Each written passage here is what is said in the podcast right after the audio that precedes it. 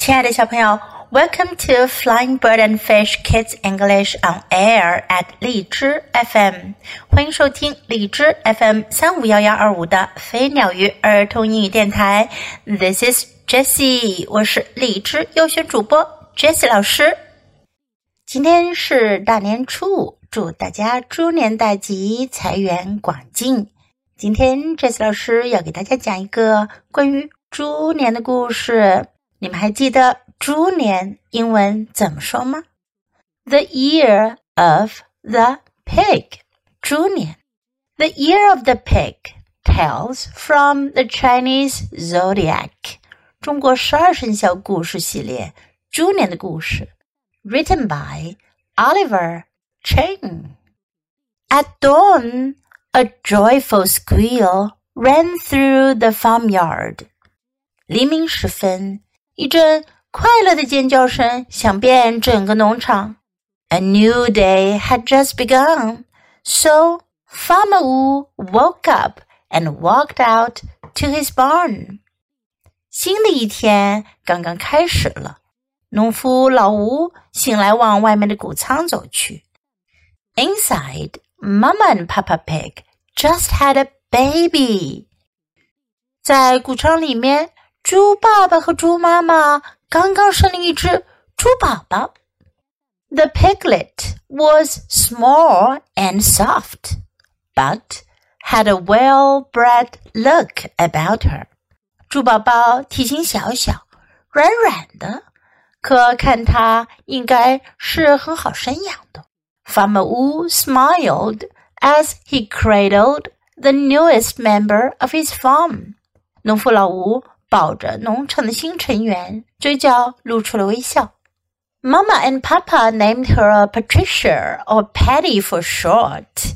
猪妈妈和猪爸爸给她起名叫派翠莎，小名叫做佩蒂。All the neighbors wanted to see the baby。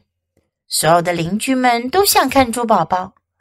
Big and small, they crowded around the pig pen. 他们大大小小全挤在猪圈周围。They congratulated Mama and Papa and cooed at little Patty。他们向猪妈妈和猪爸爸祝贺，又忙着逗弄小派蒂。Mama whispered in Patty's ear。猪妈妈在派蒂耳边低语：“These are your uncles, aunts, and cousins.” ”这些是你的叔叔、阿姨、表哥、表姐们。Papa added, "Listen to your elders, because they know what is best for you." 猪爸爸补充说：“你要听长辈的话，因为他们知道什么对你是最好的。” Delighted, Patty clapped her hooves. Yay! 佩蒂高兴地拍拍他的蹄子，好极了。Quickly, Patty learned the lay of the land. 佩蒂很快就熟悉了农场的环境。Mama showed her where the farmer's family and the other animals lived. 猪妈妈向她介绍了农夫的家人和其他动物住的地方。Then Papa taught her all their names and duties. 然后 爸爸教他认识动物的名字和他们的职责。Everyone admired how Patty was such a fast learner。大家都很佩服 Patty 学习的又快又好。What's next for me to study? Patty asked eagerly. Patty 迫切地问：“接下来我要学什么呢？” So a few of them agreed that it was time to teach her some manners. 有些动物认为是时候要教它一些规矩了。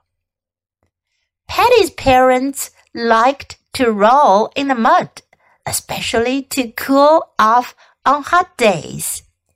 佩蒂的爸爸妈妈喜欢在泥巴里打滚，在大热天里，这样特别能消暑。 Next door, Auntie Sheep shook her head and advised Patty. 隔壁的杨阿姨摇摇头，劝告派蒂说：“You should keep your skin clean, just like my wool。”你应该保持皮肤清洁，就像我的羊毛一样。But getting dirty is really fun," replied Patty. 可派蒂回答说：“这样脏兮兮的很有趣呀。” She enjoyed sliding, slipping, and sitting on the soft, wet earth. 很享受在湿乎乎、软软的泥巴里打滑、滑倒，坐在里面。Nothing felt better than a good mud bath. 没什么比洗一个泥巴浴更棒了。Mama and Papa loved mealtime when Farmer Wu would fill their trough. 猪妈妈和猪爸爸很喜欢吃饭的时候，农夫老吴会把饲料槽装得满满的。Nearby, Uncle Ox flicked his tail and instructed Patty. 旁边的牛叔叔轻轻地拍着他的尾巴，对派蒂说 ：“You should chew slowly and not make a mess.” 吃饭的时候，你应该慢慢的咀嚼。不要吃的这么邋遢。But food smells too tasty, explained Patty. Patty 解释说：“可是食物的味道实在太香啦。” When she got hungry, Patty hurried to join her parents and dived face first into her chow. 当她饿了的时候，佩蒂赶紧加入她父母的行列。然后将整个脸都埋进食物堆里吃。After every meal, Patty looked very sloppy indeed. 每次吃完饭后，看 Patty 的样子都是非常的邋遢。At night, Patty's parents nestled beside each other and snored loudly.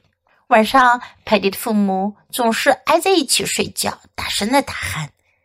Auntie Horse pulled at the ground and told Patty，马阿姨轻轻的踏踏地，告诉佩蒂：“You should sleep standing up and not be so noisy。”你应该站着睡觉，不要打呼噜。But laying down feels so good," sighed Patty. 派蒂叹口气说：“可是躺着睡可舒服啦。” At bedtime, Patty would always squeeze in between her parents. 睡觉的时候，佩蒂总是挤在父母的中间睡。Warm and snug, Patty would slumber up a storm. 她感觉舒服又暖和，佩蒂会发出如雷般的打鼾声。Patty liked her pig pen, but other animals got to wander about the farm, and Patty wanted to explore as well. 派蒂很喜欢他的猪圈，可他看见其他动物能在农场里漫游，他也很想探索一下。She nudged the gate with her snout, but it wouldn't budge. 他于是用鼻子去碰一碰栅栏，可是栅栏动也不动。Strolling by, cousin dog grinned and shook his head. 狗表哥缓缓走过来，他看看派蒂，摇摇头，笑了。He warned her, "Be content to stay where you are and leave the roaming to others." 他警告他，你还是好好的待在你自己的地方吧，别想跟其他的动物四处溜达。Patty snorted in disagreement and curled her tail. 派蒂不服气的哼了一声，卷起它的尾巴。这故事有点长，接下来的部分呀，我们下一次继续讲，别忘了收听哦。Now let's practice some sentences in the story.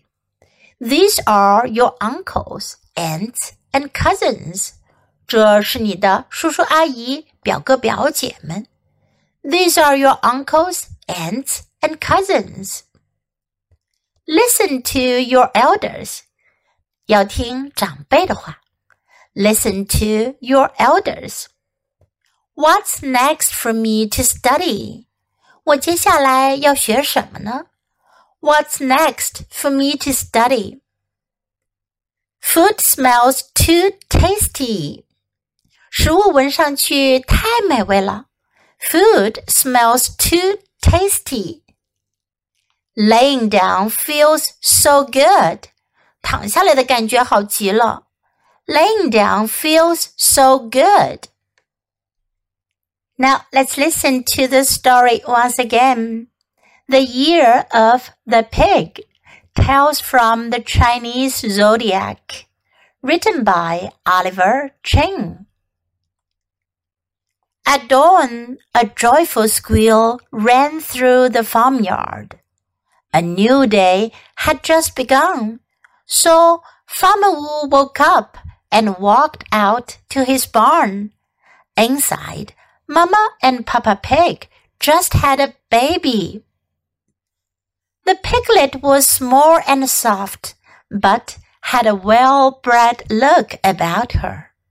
Farmer Wu smiled as he cradled the newest member of his farm. Mama and Papa named her Patricia or Patty for short. All the neighbors wanted to see the baby. Big and small, they crowded around the pig pen. They congratulated Mama and Papa and cooed at little Patty. Mama whispered in Patty's ear, These are your uncles, aunts, and cousins. Papa added, Listen to your elders because they know what is best for you. Delighted, Patty clapped her hooves. Yay!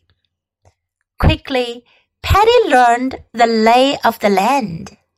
Mama showed her where the farmer's family and the other animals lived. Then Papa taught her all their names and duties. Everyone admired how Patty was such a fast learner. What's next for me to study? Patty asked eagerly. So a few of them agreed that it was time to teach her some manners. Patty's parents liked to roll in the mud, especially to cool off on hot days. Next door, Auntie Sheep shook her head and advised Patty. You should keep your skin clean, just like my wool. Dirty is really fun, replied Patty. She enjoyed sliding, slipping, and sitting on the soft, wet earth. Nothing felt better than a good mud bath. Mama and Papa loved mealtime when Farmer Wu would fill their trough. Nearby, Uncle Ox flicked his tail and instructed Patty. You should chew slowly and not make a mess.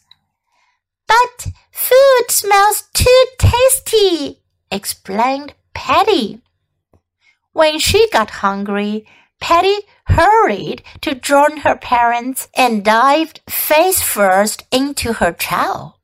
After every meal, Patty looked very sloppy indeed. At night, Patty's parents nestled beside each other and snored loudly. Auntie Horse pawed at the ground and told Patty, You should sleep standing up and not to be so noisy. But laying down feels so good, sighed Patty. At bedtime, Patty would always squeeze in between her parents, warm and snug. Patty would slumber up a storm. Patty liked her pig pen, but other animals got to wonder about the farm, and Patty wanted to explore as well. She nudged the gate with her snout, but it wouldn't budge. Strolling by, Cousin Dog grinned and shook his head. He warned her. Be content to stay where you are and leave the roaming to others. Patty snorted in disagreement and curled her tail. 小朋友，你喜欢今天的故事吗？记得给 Jess 老师点赞哦！还有，别忘了下载到手机上收听，更方便哦。Thanks for listening. Until next time, goodbye.